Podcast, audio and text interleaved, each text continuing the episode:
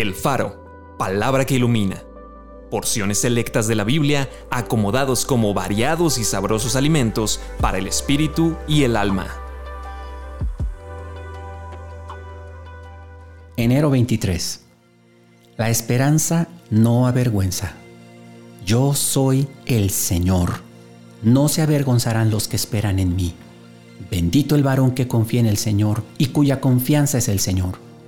Tú guardarás en completa paz a aquel cuyo pensamiento en ti persevera, porque en ti ha confiado. Confíen en el Señor perpetuamente, porque en el Señor está la fortaleza de los siglos. Alma mía, en Dios solamente reposa, porque de Él es mi esperanza. Él solamente es mi roca y mi salvación, es mi refugio, no resbalaré.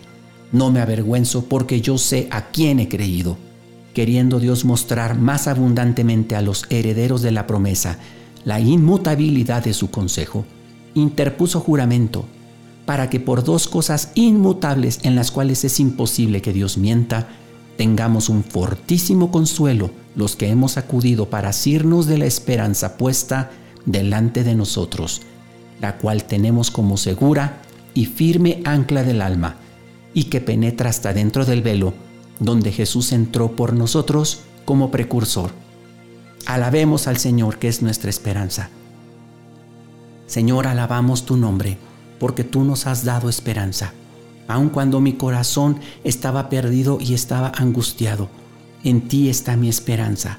La gente a mi alrededor podrá burlarse de que yo ponga mi esperanza en ti, pero no me importa.